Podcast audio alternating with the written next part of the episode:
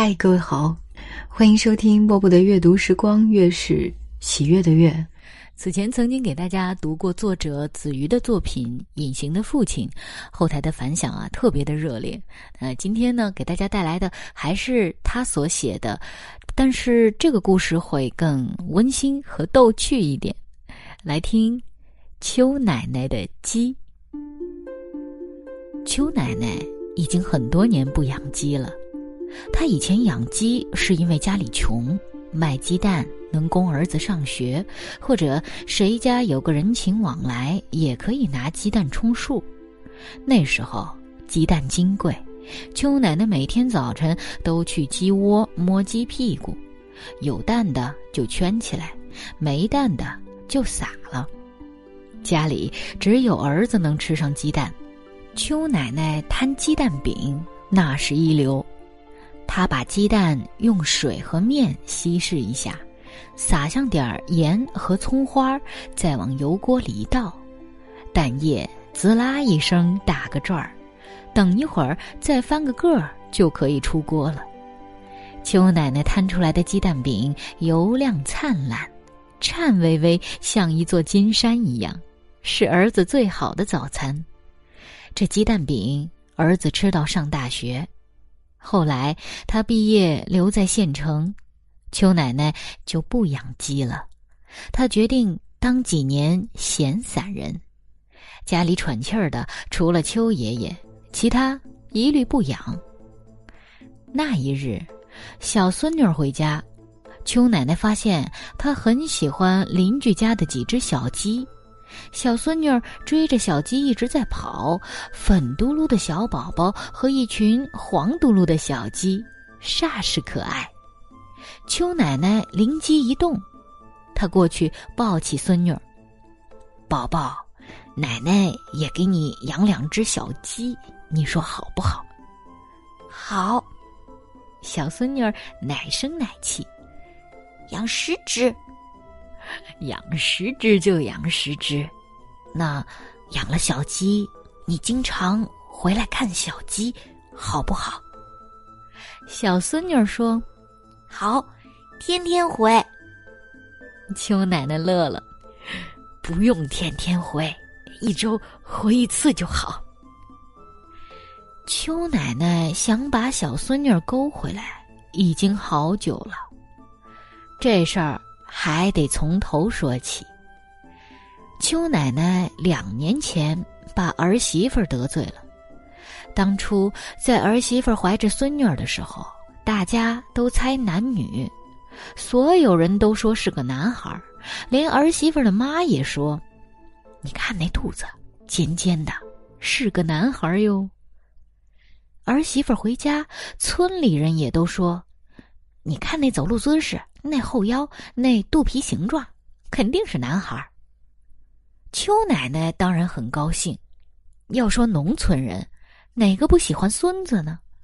他整天乐得合不拢嘴，走路都要飘了。看儿媳妇儿跟九天仙女儿下凡似的。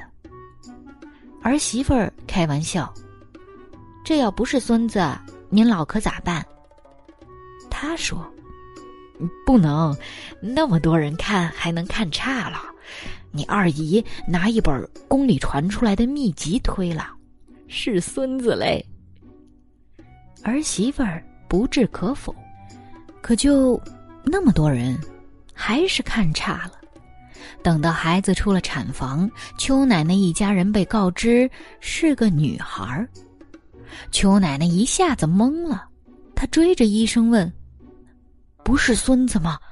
不是孙子吗？怎么怎么突然变成孙女儿了？”那医生估计接生累懵了，正在烦躁，说话挺不好听。他大声训斥邱奶奶：“你们家人怀什么，我就接生什么，我可不会把你们家的孙子变成孙女儿。再说了，我说老太太，您这孙女儿怎么了？孙女儿就不好吗？你们这些个老人家呀，就是重男轻女，自己是女人还嫌弃女人，您觉得好意思吗？还不快去看看你儿媳妇儿！”邱奶奶这才想起来儿媳妇儿，赶紧去看。儿媳妇儿已经哭了，她像条泄了鳞片的鱼一样躺在床上，眼泪吧嗒吧嗒顺着两边太阳穴流。邱奶奶意识到自己刚才错了，赶紧解释：“我我我不是那个意思，我不是那个意思啊！这都，那不都说是孙子吗？突然间变成了孙女，我有点难以接受。”好像没解释清，儿媳妇拧过了脸，她赶紧又转过去。我不是那个意思，我不是那个意思。你听我说，我不是嫌弃孙女儿，其实我也挺喜欢孙女儿的。这不是一直都说是孙子吗？我就白高兴了一场。还是没解释清，儿媳妇的眼泪又出来了。邱奶奶急了，又加紧解释：“你你别哭，你别哭，没关系，孙女儿也没关系。”咱们还可以生二胎，这“二胎”俩字一出口，儿媳妇的脸可就呱嗒一下撂了下来。她抹抹眼泪，冷冷地说：“妈，您别说了，我也不知道这个是啥，我也没做过 B 超，反正不管是啥，我都喜欢。你也不用等着生二胎了，我们不允许。你回去吧，这儿有我妈在，就够了。”邱奶奶求救似的看着儿媳妇的妈，结果这亲家母瘪瘪嘴，露出一副看待阶级敌人的表情。亲家，您回去吧，生啥我们姥姥家人都喜欢。这这咋还都赖他了？邱奶奶就只好回家了。邱奶奶被儿媳妇撵回家这件事儿。很快传遍了亲戚朋友圈她非常委屈。其实说真的，他真没那么重男轻女，他只是确实更喜欢孙子些。但生不出孙子也没关系，他其实也挺喜欢孙女儿的。当年为了几十块钱的独生子女费，他一狠心给自己做了绝育。后来看见别人家都有闺女，他嫉妒的连眼睛都疼。儿媳妇儿当时要说怀的是个孙女儿，她也能欢天喜地。可现在说什么也没人信了，她这黑锅背定了。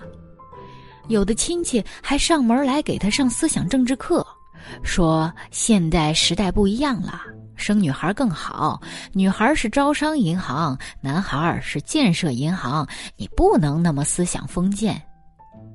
为此，邱奶奶都失眠了。她每天晚上在床上翻来覆去想这点事儿，越想越后悔，越想越窝心，越想越严重。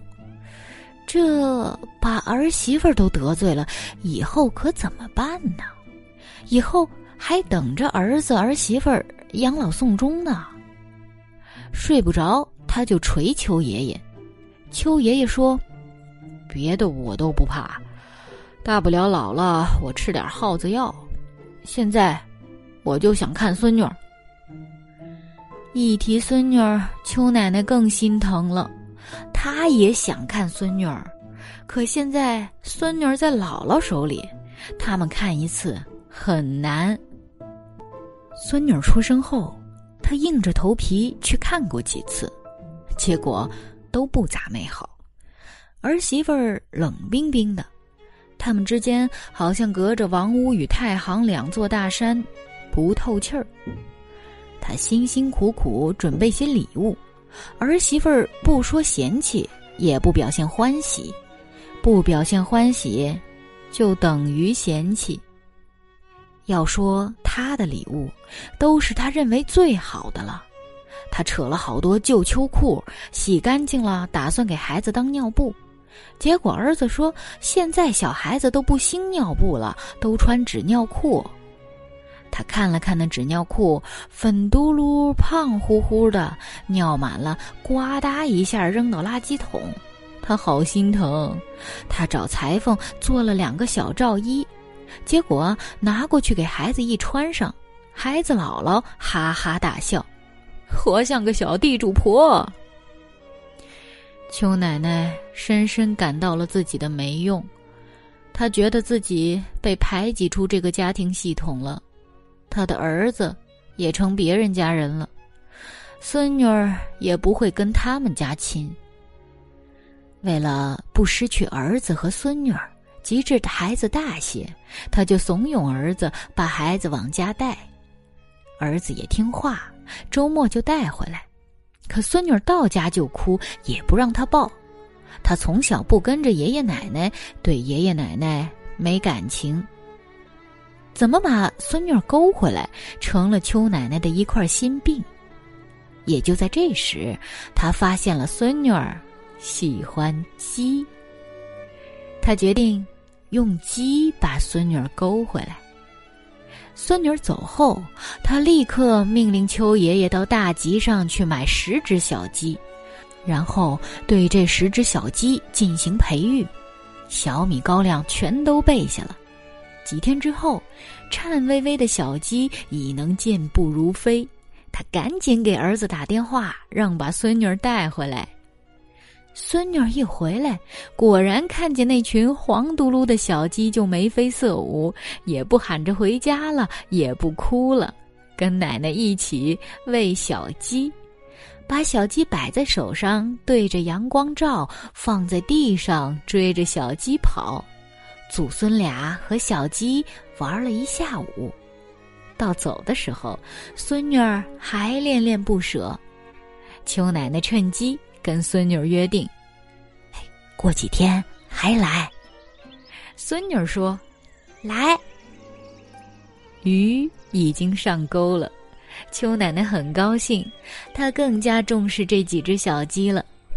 每天弄一些新鲜蔬菜，把菜叶子剁成碎末，和在米糠里，再加上粗盐、胡萝卜，配成营养餐。简直比人类的食物还精美丰富。他要把这些鸡养成世界上最聪明的鸡、最美丽的鸡、最善解人意的鸡、最功勋卓著的鸡、最特立独行的鸡。他还指着这些鸡冲锋陷阵、诱敌深入呢。他怕晚上黄鼠狼把鸡叼走，就把它们挪进屋里。伴着鸡们叽叽叽叽的叫声，他连睡眠都好了。小孙女儿为了鸡，果然愿意回家了。每次到了老家，都和鸡们玩上半天。邱奶奶、邱爷爷也趁机套近乎，他们给鸡戴帽子，还给鸡挂铃铛。慢慢的，跟孙女儿也建立起了感情。可有一样不好。这些鸡长得太快，也就三五个月，小鸡就长成雄赳赳、气昂昂的大鸡。这十只鸡有六只是母的，四只是公的。因为吃的太好，它们毛发鲜亮，斗志昂扬，每天在院子里走来走去，宛如将军一般。小孙女儿毕竟是小孩心性，不喜欢大鸡。他喜欢毛茸茸的小鸡，就嘟囔：“大鸡不好玩。”邱奶奶又命令邱爷爷去买小的，这回千叮咛万嘱咐，千万不可以再买太多公鸡，公鸡不下蛋，只会耀武扬威的走，还特别费粮食。邱奶奶又买了十只小鸡，这十只小鸡。都是母的，他们又陪伴了孙女儿几个月，很快又长大了。等到再长大的时候，孙女儿又说不喜欢鸡了，她说喜欢小鸭子。邱爷爷又去买了几只小鸭子。小鸭子跟小鸡不同，小鸭得到水里去。邱爷爷就在院子里砌了个水泥池子，专供小鸭游泳。小鸭又让孙女儿高兴了些日子。在这过程中，孙女儿已经有很多鸡蛋吃了。邱奶奶摊鸡蛋饼的绝活又有了用武之地。她把鸡蛋兑些水，再加点面粉，放点葱花，往油锅里那么一撒，呲啦一声，又是一张蛋饼。小孙女儿吃得满嘴流油，临走的时候还能带一篮子鸡蛋给她妈妈。她妈妈呢，早就知道她经常回家了，倒也不说什么，只说啊，每次别把衣服都弄脏了。回去一趟就跟个土猴子一样。邱奶奶听了这话，如临大敌，赶紧又想办法解决这卫生问题。她每次在孙女来前，就把那群鸡呀、鸭呀用刷子刷一遍，再把羽毛挨个擦干净。邱奶奶家的鸡鸭是世界上最漂亮的鸡鸭。为了哄孙女儿。邱奶奶家的动物越来越多了，他们后来又添置了两只鹅、一只狗、两只兔子、一对画眉鸟，还有一头小毛驴。邱奶奶和邱爷爷每天为这群动物奔忙，家里成了动物园儿。孙女儿给这群动物都起了名字。两只鹅，一只叫哈哈罗，一只叫罗哈哈；一只狗叫汪大皮，两只兔子分别叫大眼睛和眼睛大，小毛驴叫 Donkey。邱奶奶听不懂，就叫大 K。小鸡、小鸭们分别叫安娜、艾莎。佩奇、小巧、大将军、李逵等等，像小巧、大将军和李逵这样的名字，都是邱奶奶和邱爷爷取的。他们在孙女面前已经很有话语权了。小孙女现在非常非常爱他们，她说他们是世界上最好的爷爷奶奶。最大的亮点啊是小毛驴儿，小毛驴可以骑。邱爷爷给他配了一副红彤彤的鞍子，他经常让孙女儿骑着毛驴拉着去游街。小孙女儿骄傲地唱着。我有一只小毛驴，我从来也不骑。有一天，我心血来潮骑着去赶集，我手里拿着小皮鞭，我心里真得意。这幅场景在村子里非常张扬，已经快要人神共愤了。有人说：“一个丫头片子宠成了公主，又有什么用？”邱奶奶就骂他们多管闲事儿。这样的日子过了几年，很快小孙女儿就上小学了。她妈妈给她报了很多很多辅导班，周六要上英语和奥数，周日要去练跳舞，还要学古筝。她没有时间再回奶奶家了。小毛驴的鞍子都蒙了尘，见不到孙女儿，邱奶奶就硬着头皮往城里跑。她发现儿媳妇好像也不那么排斥她了，会笑着脸跟她说话，会问她累不累。邱奶奶把家里的鸡蛋、鸭蛋、鹅蛋都拿来，等孙女儿放学就告诉她：“这是安娜下的。”这是艾莎下的，这是小巧下的，这是佩奇下的。他还说，小毛驴儿很寂寞。有时候，孙女儿也会和爸爸妈妈一起回老家。老家的哈哈罗和罗哈哈已经长得一人高了，伸着大白脖子要拧人。孙女儿一招呼就停下，只有大眼睛和眼睛大还是那么温顺，瞪着呆萌萌的眼睛。最庞大的群体还是那群鸡，他们男生昂首挺胸的在院子里溜达，女生姿态妖娆的在那儿摇摆。孙女儿跟妈妈一一介绍他们的名字，妈妈渐渐也明白了，她的婆婆并不是真的重男轻女，就算以前重过，这么些年肯费尽心思的去讨好一个小女孩，也尽可折数了。儿媳妇的脸很柔和，眼睛里好像有泪光闪烁。邱奶奶知道他们之间的两座王屋与太行已经被搬走了，可她依然很伤感。她说：“我这一院子的动物，都是给我孙女儿养的。现在我孙女儿这么忙，以后还会更忙。大了还会离开家，我以后就只能跟他们过了。他们。”也没了用武之地呀。儿媳妇转过头，笑笑说：“妈，你别着急嘛，很快他们又会有用武之地的。”邱奶奶不明白，看儿子，儿子笑着说：“妈，我们打算要二胎了，你这些动物又有新用处了。”邱奶奶一拍大腿，来了精神。真的呀，你们真的打算要二胎了？太好了！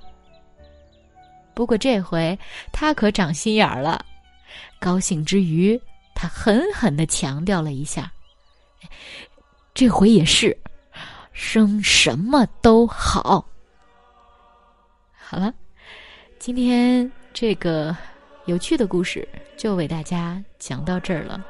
选自于子瑜的公众账号，公众账号的名字呀，就叫子瑜。嗯，今晚就是这样。我是 Bobo，在厦门跟各位说晚安。你是我记忆中忘不了的温存，你是我一生都记